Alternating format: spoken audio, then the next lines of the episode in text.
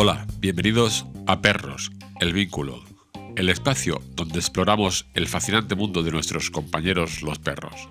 Soy Rafa Morales Luna, educador canino y experto en modificación de conducta.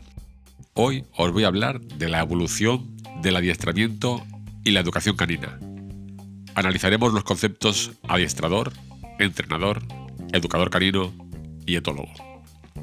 Los términos adiestrador, educador, etólogo y entrenador están relacionados con la interacción y el trabajo con animales. Sin embargo, cada término tiene connotaciones específicas y se utiliza en contextos distintos. Aquí te proporciono algunas diferencias generales entre estos conceptos. Adiestrador. Un adiestrador se centra principalmente en enseñar habilidades específicas o comandos a un animal. Por ejemplo, sentarse, tumbarse, estarse quieto. Generalmente, este aprendizaje se hace a través de refuerzos positivos y negativos. El objetivo principal es lograr respuestas específicas a comandos o señales. Entrenador. Similar al adiestramiento, un entrenador se enfoca en desarrollar habilidades específicas en un animal para realizar tareas específicas o para participar en actividades concretas, como deportes o entretenimiento. El objetivo es lograr un rendimiento específico en el animal para una tarea o actividad determinada.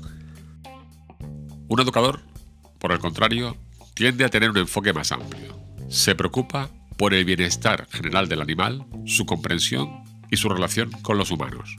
Se centra en el desarrollo de habilidades cognitivas y sociales del animal, buscando mejorar la calidad de vida a través de la enseñanza y la comprensión mutua. Y por último, el etólogo.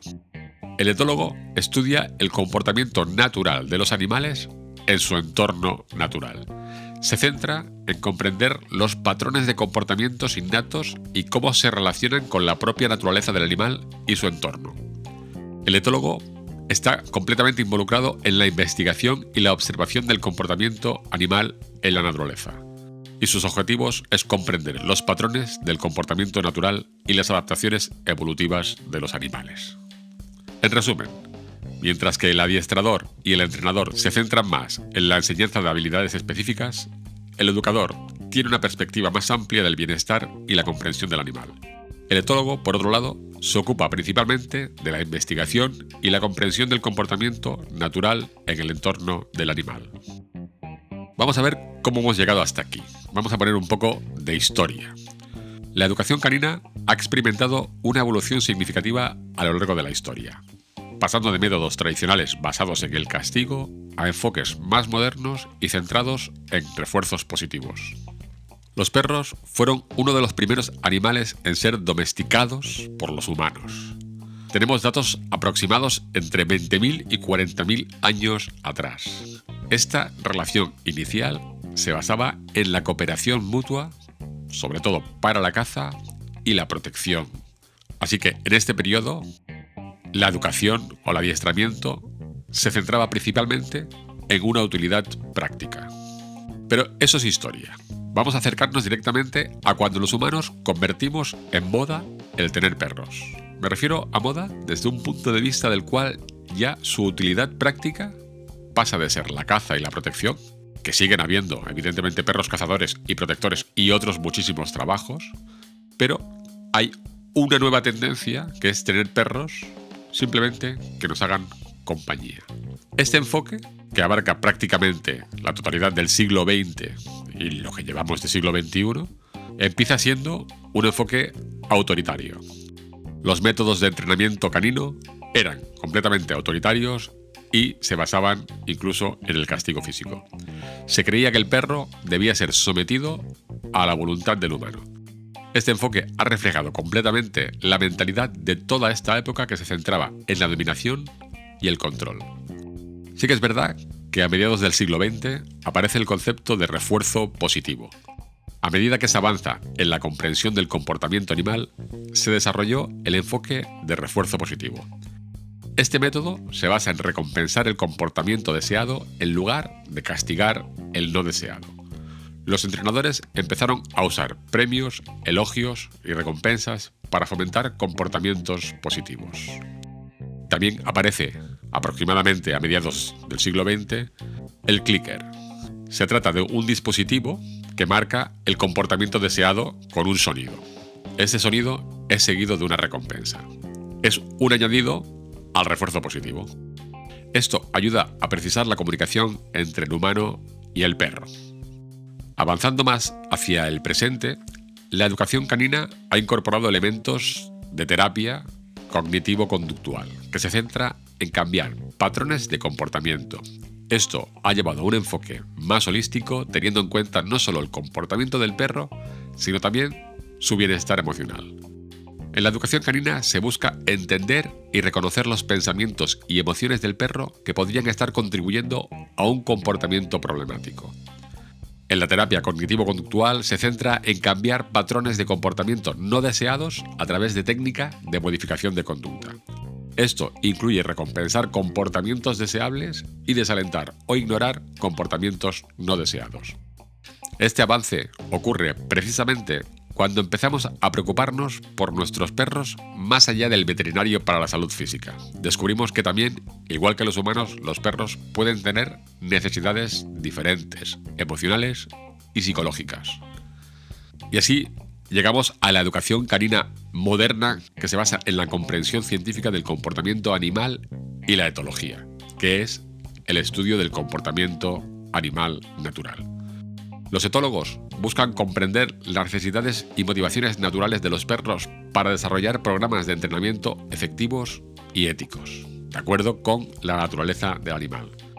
Ahora que tenemos un poco de esquema de la situación histórica de la evolución del entrenamiento y de la educación canina, tenemos que entender que los perros han sido, por un lado, manipulados genéticamente por los humanos y que aparte de esa remodelación genética, los perros tienen un pasado.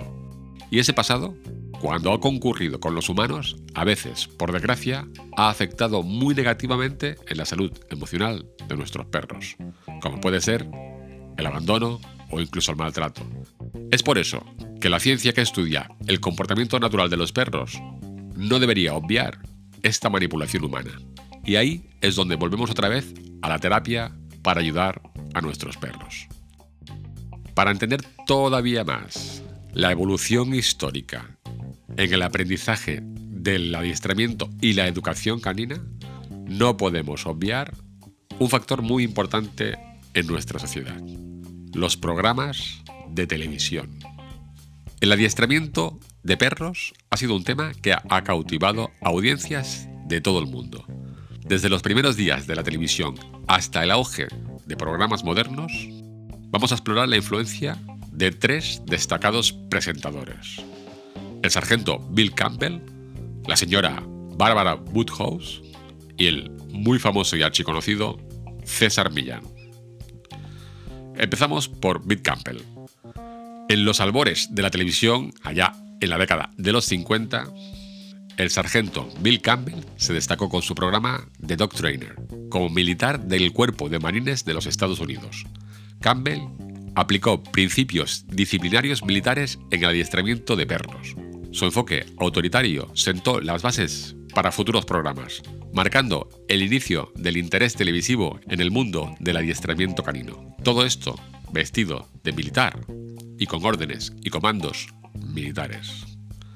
Luego, suavizando la estética, tenemos en la década de los 80 a la británica Barbara Woodhouse, que irrumpió en la escena televisiva con su programa Training Dogs.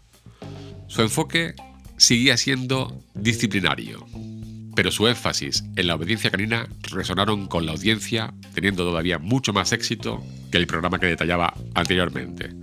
La señora Barbara Woodhouse abogó por una relación disciplinada entre el humano y el perro, convirtiéndose en una figura destacadísima en el mundo del adiestramiento de perros. Y aunque basábamos las mismas técnicas que en el programa de Bill Campbell, se diferenciaba que en vez de tener un militar en pantalla, teníamos a una señora mayor con objetivos muy parecidos, pero carismática.